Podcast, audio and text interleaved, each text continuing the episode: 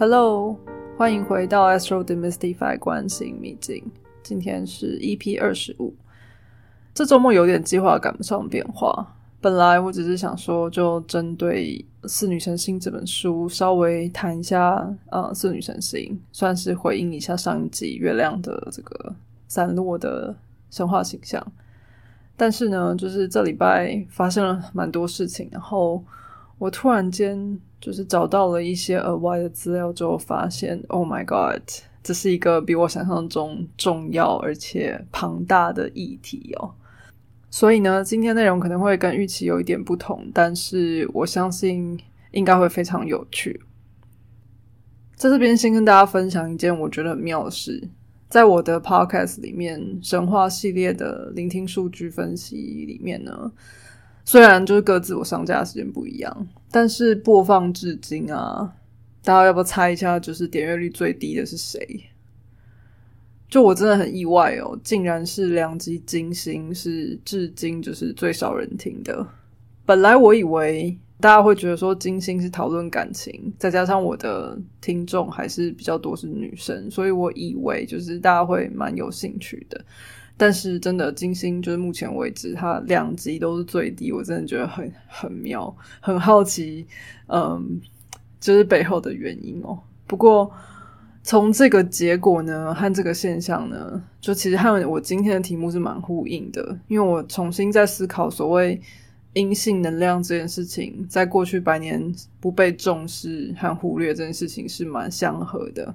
不管是在金星还是月亮的时候，我都有讲到过，整张盘的阴性能量就基本上只有靠着月亮和金星，一个是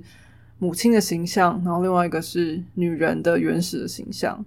那其实还有很多的女神原型存在啊，那比如说一个妻子、一个女儿、一个姐姐的形象，天真的，然后很成熟的，但是我们的盘里面却非常笼统的，就是收敛在月亮和金星里面，而且甚至就是几乎可以说月亮涵盖了所有的阴性力量。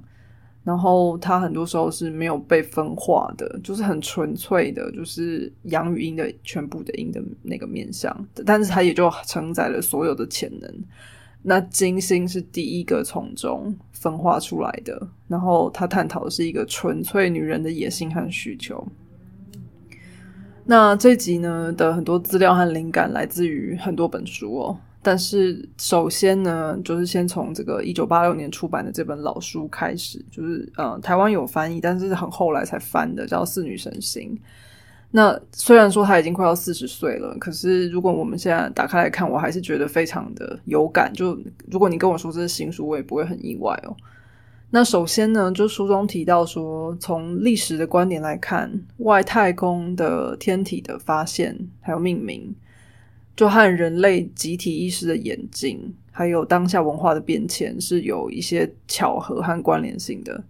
我在之前谈各个行星的时候，常常去就是去 tease，就是 NASA 命名行星的方式有没有？就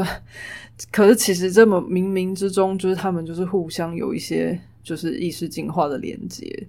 我在土星和天王星的时候，也都有提到所谓的这个文化变迁这件事情。因为土星是最后一颗肉眼能看到的行星，所以大家以为土星之外没有了，所以它也长期掌管了疆界这件事情，是线性的，到这里就没了。这样，可是天王星是透过一个本业是音乐家，业余才是天文学家的德国人，在英国制作了自己的望远镜之后发现了。那天王星的发现也开启了天文学的一个新纪元，然后同样时期，就是其实也见证了就是美国的独立战争和法国大革命嘛。那天王星基本上带来某种程度的革命意识，甚至是追求集体进步的诉求。那这些东西都跟当时发生的事情相合。那我们的神话系列还没有讲到海王星和冥王星啊，但他们被发现的时候，也呼应了一些社会的变化和脉动。比如说海王星，它刚好就是呃揭示了就灵性的觉醒。那冥王星发现之后也，带来了一些关于呃权力呀、恐惧啊、转化相关的议题和意识。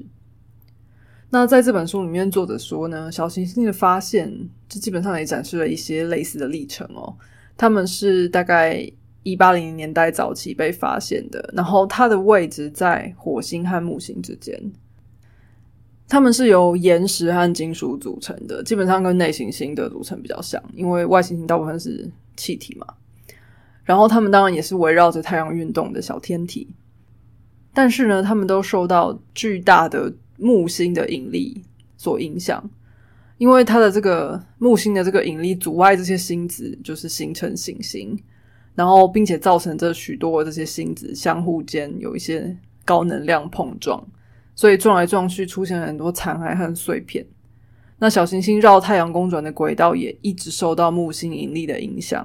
然后它们跟木星的轨道就有一种共振概念。就我们拿回神话，你不觉得就是宙斯在作祟吗？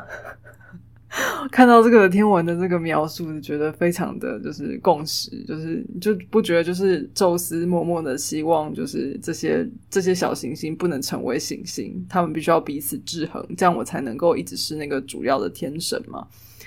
好，这题外话。好，那虽然小行星带里面有很多东西，但它的物质还是很稀薄，已经有很多艘太空船就是通过，但没有发生什么意外，这样。好，那最早被发现的这四颗小行星呢，就是先以古希腊四位女神来命名，就是古神星、智神星、婚神星和灶神星。他们分别就是迪米特，然后雅典娜、天后 Hera、希拉和赫拉，然后灶神星是 Hestia。那他们四位都是奥林帕斯十二主神之一。那除了雅典娜是从宙斯的头上蹦出来。无性生殖出生之外，其他三位女神其实都是宙斯的姐妹，她们跟宙斯一样，都是克罗诺斯的小孩，就土星的小孩。大家还记得我说火星是我们踏出家门之后第一个遇到的邻居和伙伴，然后火星也是内行星的这个圈子的最后一个嘛？就是从火星到木星，有点像是我们从个人跨向社会或意识形态之间。必须要找到的一条道路。那你看哦，就是这些小行星就刚好在这条道路上。那我们人类意识要先回收火星和木星之间的这些幽灵，我们要达到这个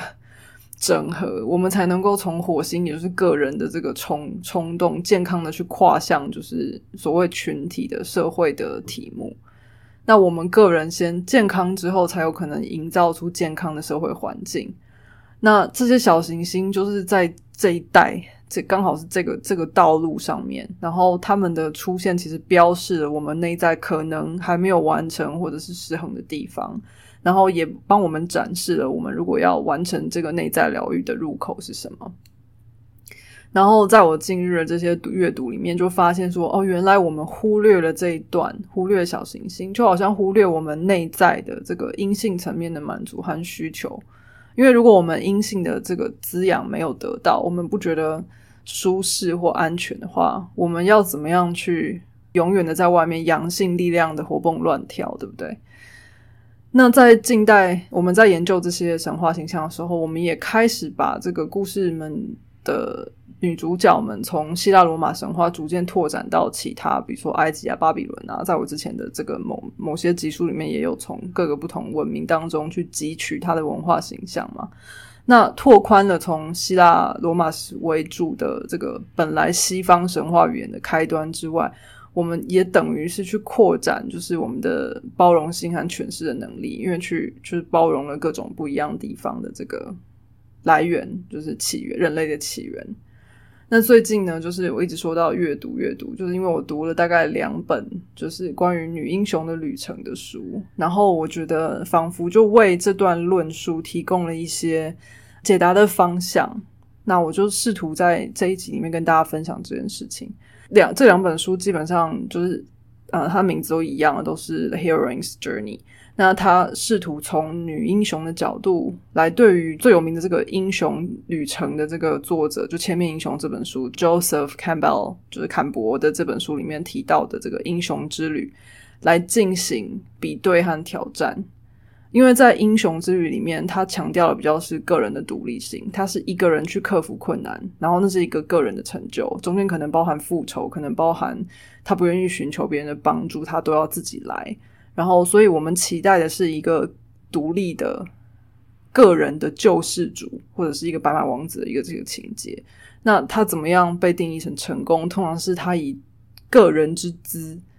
让另外一个人就是消失或死亡，通常是可能是怪物的死亡这样子。然后在英雄之旅里面，通常好像也很少是所谓的喜剧。就如果英雄就是很好笑的话，好像就不够帅这样，有这样的一个情况这样。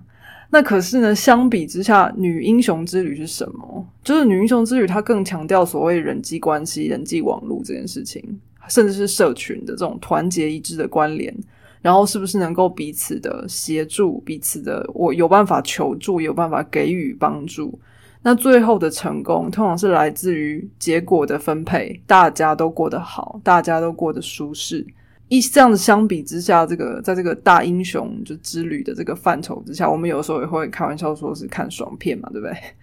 那所以这种就是比较关于人际关系的人际网络的，然后最后是皆大欢喜的这种结果，好像就。不是那么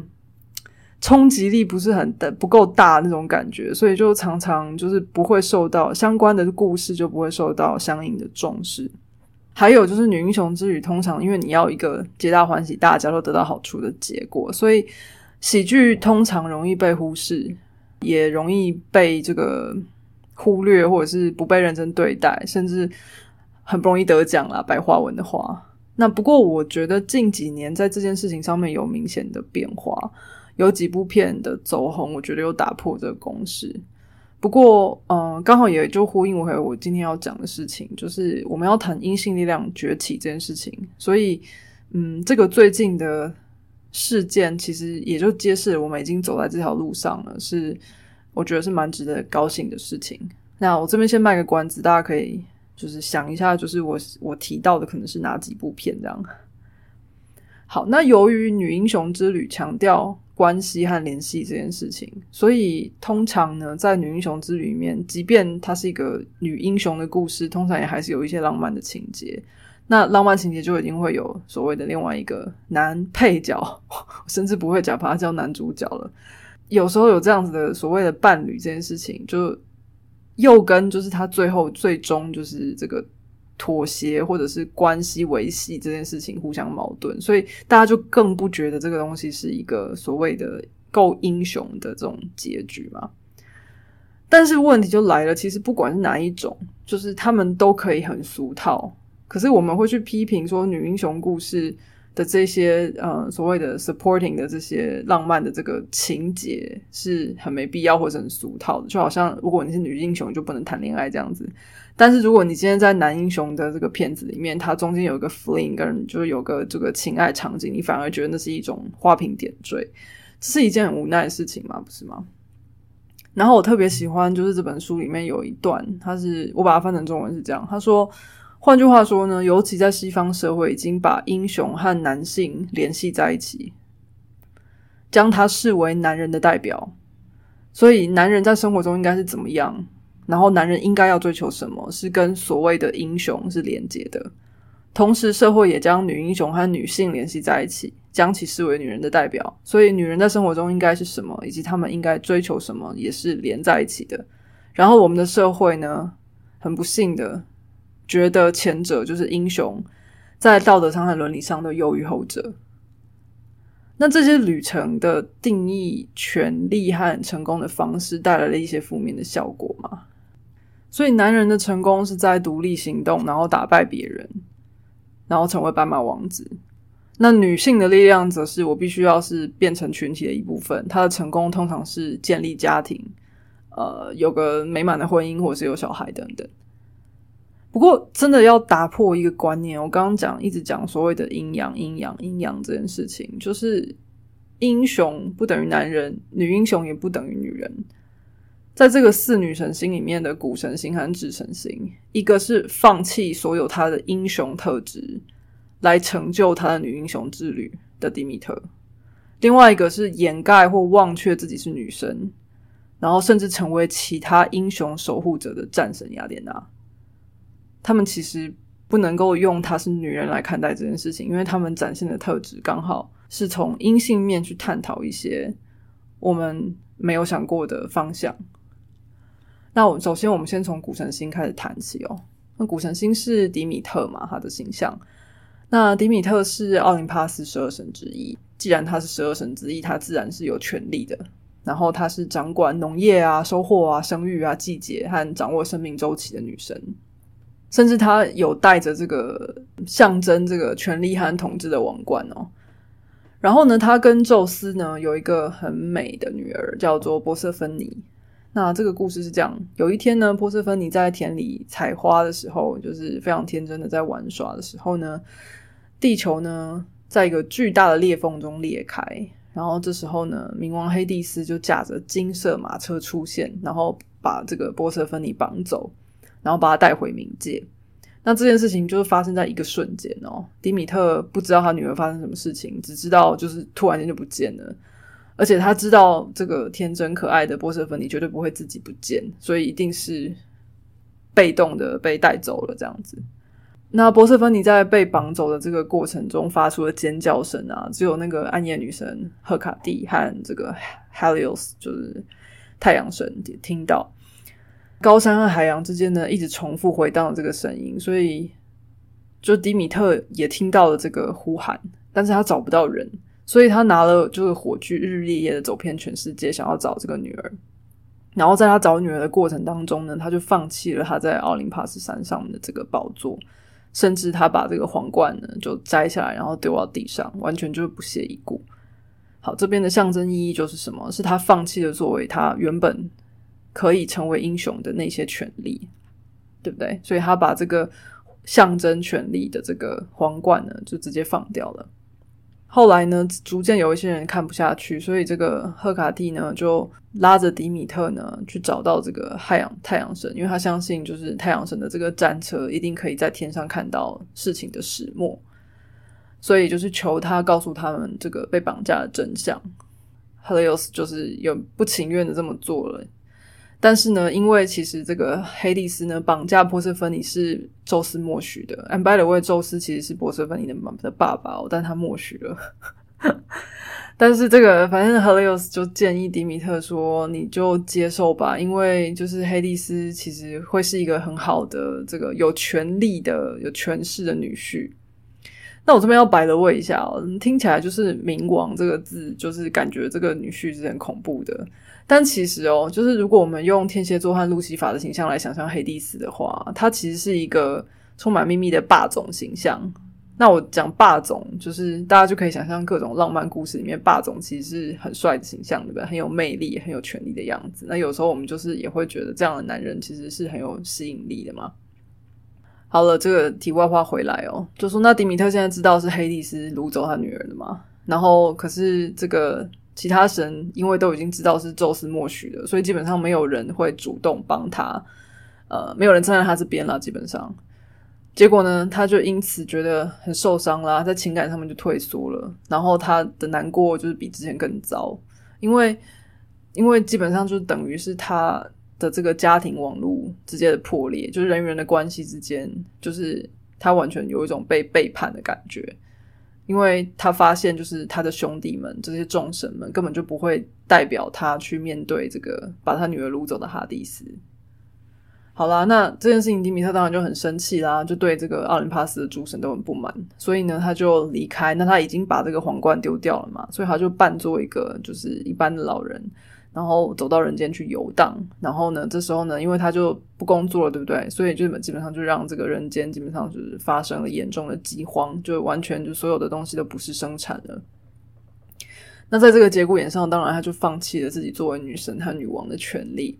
然后甚至放弃她的美貌和她代表的力量。因为你看啊，我说她扮成一个老太婆，一个老人，所以她基本上就是放掉她本来的这个人设了。那所以呢？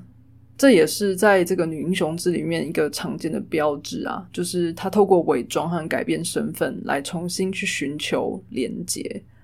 那在这边不知道为什么我看到的时候，我第一个想到的就是命中注定我爱你的陈心怡有没有？她被就是被误会，然后被背叛到极致之后，她后来就整个消失重生以后，以另外一个身份、另外一个人设出现在世界上，对。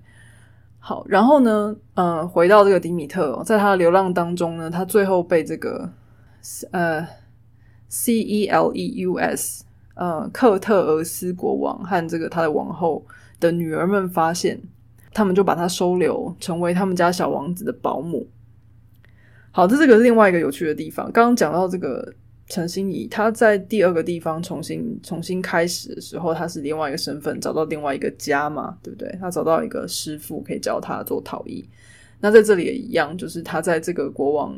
这边找到了第二个家庭，然后开始重新发展他的人际网络，来完整他这个个人就是连接的需要。尽管他有这个第二个家呢，他还是蛮沮丧的啦，然后就一直在悲伤当中。不过呢，这时候呢，有一个女人呢，在他旁边有一个另外一个老，就是一个老太婆呢，就讲了一个笑话，那终于让这个愁眉不展的这个李米特笑出来了。那为什么要讲这个有点不相关的故事？是因为这个喜剧的成分其实也是女英雄主义里面才比较有的。因为刚刚讲男生好像讲笑话就不帅了，但是女生讲笑话好像或者是喜剧浪漫的成分是一个必必备的事情。那也据说在古希腊有一个 festival，就有个忌日叫 Thesmophoria。嗯，T H E S M O P H O R I A，我不确定念的对不对哦。那甚至有一个习俗说，妇女们会说笑话来纪念这个女神迪米特。刚刚讲到就是幽默这件事情呢，嗯，是在女女英雄的故事里面比较比较会去投入的，因为它很好的就是可以去舒缓一些难过的节奏。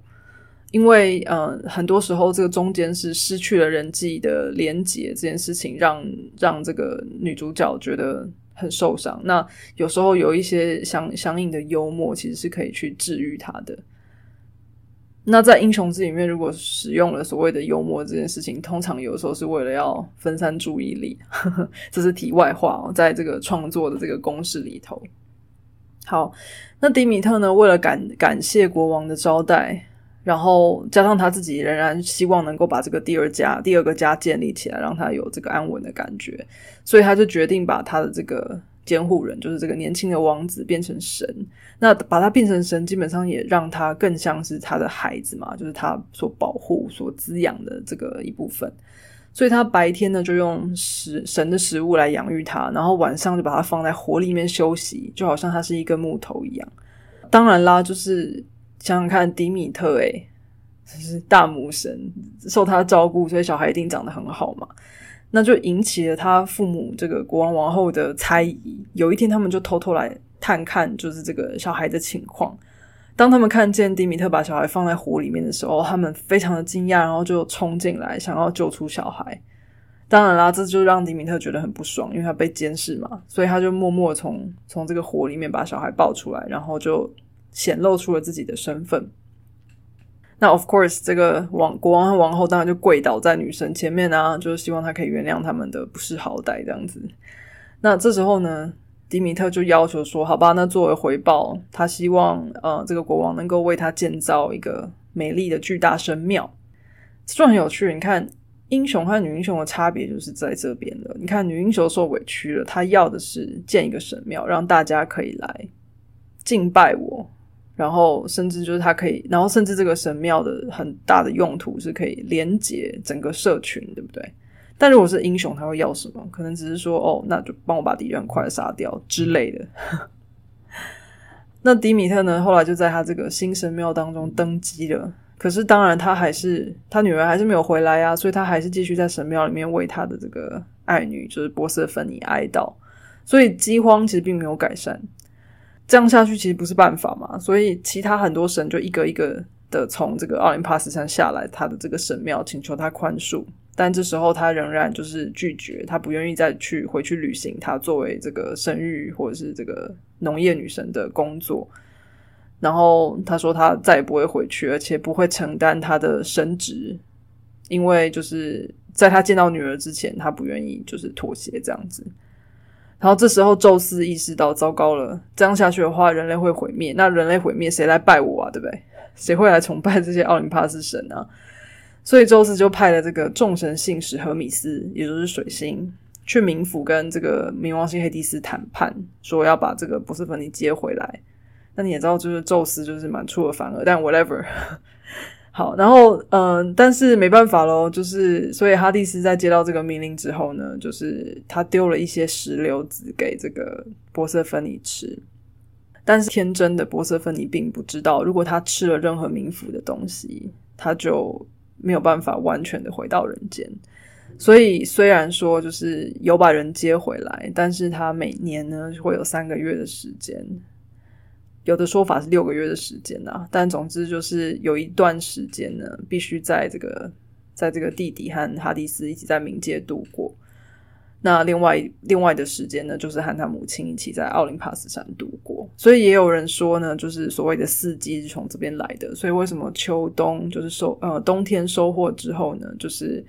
大地就会就会就是会停息，就是不就不会再就是有生机。然后等到春天，就是波斯芬尼回到迪米特身边的时候，他妈妈才会开始工作，也是有这样子的说法啦。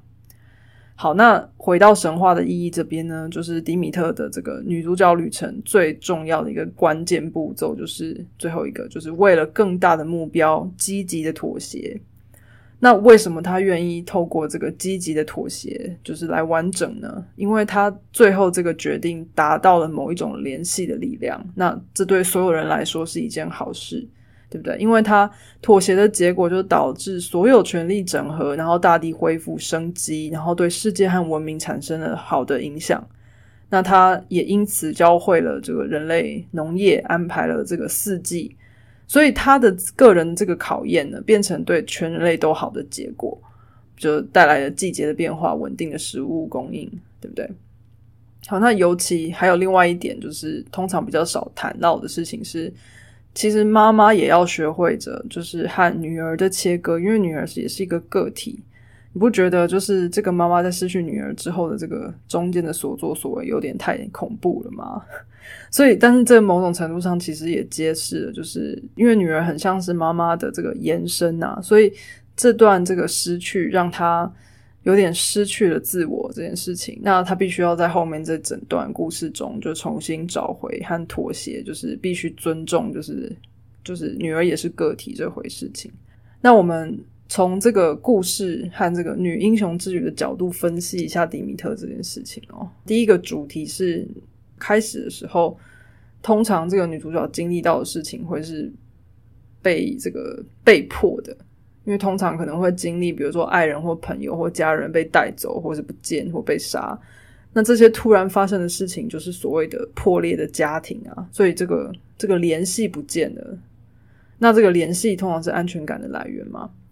那所以说，就是这时候主角可能就会选择，那我要脱离我原本有的文明和安全，以及他的权力宝座，在迪米特的这个就是所谓把王冠丢弃这件事情，这件事情对他来说突然间变得一点都不重要。然后他开始走向这个孤独的和就是不可接受的风险，但这边有一个重点，就跟英雄很不一样的地方是，他本来的力量其实在于他的这个所谓的人际网络，在朋友、在家人、在爱人身上。所以当这个这个女女主角、女英雄的家人处于危险之中的时候，她会不计一切的想要把她曾经有的这些滋养她的奶水，就是找回来。包括放弃自己，找回这些东西。不过，当然啦，中间经历了这些成长之后，他重新掌握权力之后，这个女英雄就会更像一个武将，或甚至是一个总经理的角色。她可以知道什么时候应该要寻求帮助，什么时候可以给予帮助，然后认识到别人的长处和自己的长处，然后善于分配任务，让彼此可以互相合作。那所以，通常女英雄的成就会以所谓刚刚讲社区、城市、家庭和爱的形式建立和赋权。那与英雄之旅的女性角色一样哦，就是女英雄之旅中的这个男性角色，比如说在这个迪米特故事里面是 Hades，然后 Helios，或者是或者是 Zeus，通常就是这个男性的人设通常不太发达，就是而且通常可能会用一些什么恶棍啊。然后这个骗子啊，或者是这个 叛逆的形象出现呢，所以就是常常常常你会觉得在女英雄故事里面啊，这个男性角色也很不立体，就是可能就恶棍就恶的恶棍到底这样子，所以这也是一个。另外一个角度的偏颇，你知道吗？就是所以其实这是一个很妙的事情。就我们常常在男性为主的英雄主义里面，觉得女人是花瓶；可是一个在女英雄的这个这个故事里面，其实男性的男性的这个形象也是很不立体的。所以这是一个很有趣的呃认知啊。我们一旦看见了，就可以就可以这个好好的观察和利用一下。故事终于讲完了。那里面提到很多，嗯，所谓迪米特的特质，其实是散布在各种不同的星座的形象里面。那就《四女成星》这本书的说法，他认为这这颗星古神星同时守护四个星座，分别是巨蟹，然后金牛、天蝎这条轴线，还有处女座。巨蟹的部分是它带来这个母性滋养的部分，那这也跟我们在月亮的这个形象里面提到这个满月的时刻，就是在生理啊、身体、情绪上照顾与滋养他人的这个能力与智慧的这个题目。然后，另外天蝎和这个金牛是一个轴线嘛，那他要探索的是依恋和放手这个题目。所以我刚刚有试图讲一点点，就是母亲和女儿之间就是互相依恋和放手这个题目，就跟呃这条轴线有关。那金牛座也象征就是古神星带来的这个肥沃的丰腴的土地，那天蝎则是要深入探索分离、切割、重生，因为它等于养分被中断嘛。可是，在这个这个故事里面，到底是谁需要谁的养分啊？我们其实反而听到的是古神星的这个呼喊，我们其实并没有听到波色芬尼很用力的想要回来。当然，这个我们可以另外探讨。但到底是谁需要谁的养分呢？是妈妈放不下女儿，还是女儿放不下妈妈呢？这个。这个这是一个很大的问号，对不对？那接下来呢？处女座则是探讨就是工作周期和服务的责任，因为当他愤怒的时候，他直接停止他的工作，所以结果造成了这个全人类的饥荒啊！所以找出工作休息的这个作息平衡，也是古神星能够点出的议题，因为有点像是说，哦，我今天知道我要做事了，我要呃抚育大家，然后就投入百分之两百这样子，那这也是。某一种极端啊，古神星可能会有这样子的状况。好，然后再简单说，古神星所在的星座呢，代表我们被滋养的方式和形式。那所在的宫位呢，说明我们在哪些领域容易给予和接受滋养。那和别的行星的相位，则有机会去描绘你心目中的迪米特和其他行星形象相处的方式。比如说，如果你的谷神星和水星有和谐相位，就是等于是你的迪米特和你的这个荷米斯有相位的话，可以可能是说你透过言语的鼓励或是被理解的感受，尤其能够让你觉得被爱或被滋养。那因为小行星相关的食谱类型的书比较少，就比如说某个星在哪里是什么意思这种书比较少一点，所以当我们在解读的时候，就更需要用各种方法去联想和思考不同行星的特质，然后他们的神话故事里面的情节，来积极的去去想象。那像比如说我刚刚就举例迪米特跟荷米斯，你想象他们见面了会怎么对话，那就会是你的古神星和这个水星的这个相位可以去发现或者是体会的地方。好了，今天说的有点多，而且只讲了一颗，但我觉得前面小行星整体的意义是非常值得推广和理解的。前面卖的这个小关子呢，我心目中完全符合女英雄之旅，而且也开始受到大家呃喜爱，然后各奖项在追捧的大片是《妈的多重宇宙》（Everything Everywhere All at Once）。那嗯，其实不只是主角 Evelyn，我觉得他就蛮迪米特形象的。我其实觉得这个，嗯，这个 auditor 也蛮这个智神星 Athena 的形象，这样。那这里面有很多议题可以讨论啊，我们可以下次再来聊聊。最后来讲个好像没关系，但我觉得很有关系的题目哦。那这跟我的本业也有点关系啊。那最近关于 Chat GPT 的议题是甚嚣尘上，那我不知道我的。关心秘境的朋友们是被搞得人心惶惶呢，还是觉得哎天哪，这该不会是一个天王星的爆破的开端？我觉得现在有很多的，我不能说假消息，但应该说有很多误导的资讯，就是蛮泛滥的。所以我想要给大家几个重要的背景知识。第一点呢是 Chat GPT，其实重重点是它背后的那个语言模型，那它是 OpenAI 发的这个 GPT 三嘛。但大家去查一下，GPT 三其实并不新哦，它大概已经两年了。然后 ChatGPT 本来其实只是因为 OpenAI 呢想要在 GPT Four 出之前测试一下民众反应，所以才实验性质的做了一个这个聊天机器人。所以你看它界面那么单纯，如果它真的是打算要赚大钱，你觉得它会这么单纯就上架吗？对不对？这看起来非常 beta 版啊。那也因为它是原生版本的这个 GPT 三的模型。所以最近的这个各种，比如说开始收费或各种操作，其实是都是因为它大走红，而且呃大家开始使用，就是大烧钱之后，它才必须要开始这种就是进展和举措。那接下来的各种就是合作啊，或者是呃其他的一些 partnership，也都是因为这个大红之后，我想就是他们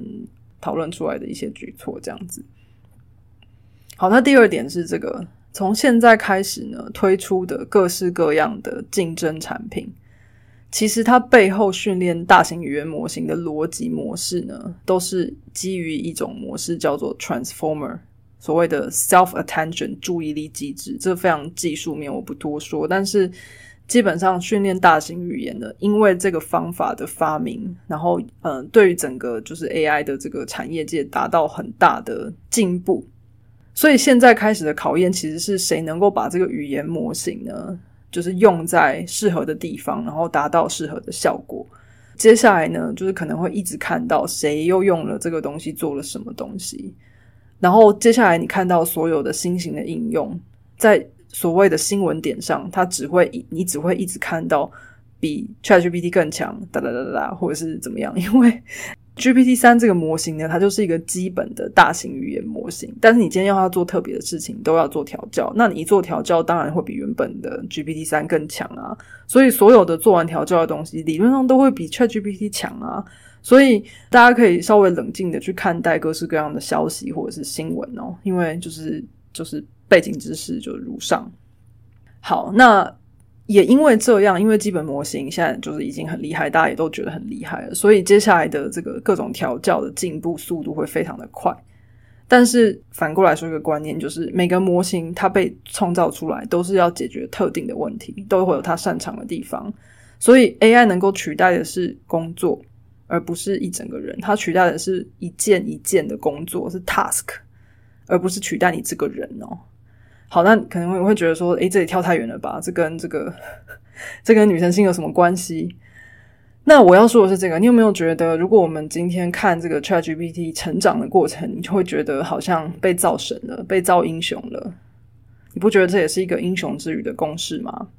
而且在这个造神的过程当中呢，我们忽略了内在稳定和连接的重要性，也就是我们今天女英雄的主题了——阴性的能量，对不对？那我刚刚又讲到说，AI 能取代的是一件一件的小工作，这些东西都是阳性的事情啊，完成一件工作、自动化工作、自动辨认什么东西。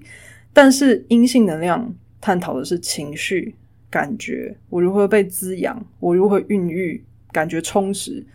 这都是逻辑分析做不到的事情，也就是说，AI 根本没有办法取代这个部分啊。那所以这也刚好就呼应到我说阴性能量长期被忽略的这个这件事情。所以我们今天再度看到这些好像让人有点人心惶惶的新闻的时候，你可以重新思考的是，我们作为人才有的东西是哪些？那这些被忘记很久的，我们的 wellness，我们的内在，我们的这些安全感，这些题目，我们如何能够让？大家都体会到，这才是很多积极阳性面的一些根本。那所以咯，就我最后想要说的是，是时候我们要好好的认出和面对另外一面的我们啦。好啦，今天严重超时，而且我觉得好像也不适合切两集，所以就一口气把它讲完啊。那下一次我们再来看看其他几个被遗忘的这个阴性面相，让我们慢慢的把我们的个人小宇宙来拼凑完整。今天就先讲到这边，那还是一样哦，就是现在我有官网、有 FB、有 IG，那希望有喜欢我的朋友有兴趣继续听下去，或者是有任何想法想敲完，或者是个人咨询等等等等，就都欢迎留言给我，或者是就是帮我留个留个五个星在这个 Apple Podcast 上面。那就先这样喽，我们下次见，拜拜。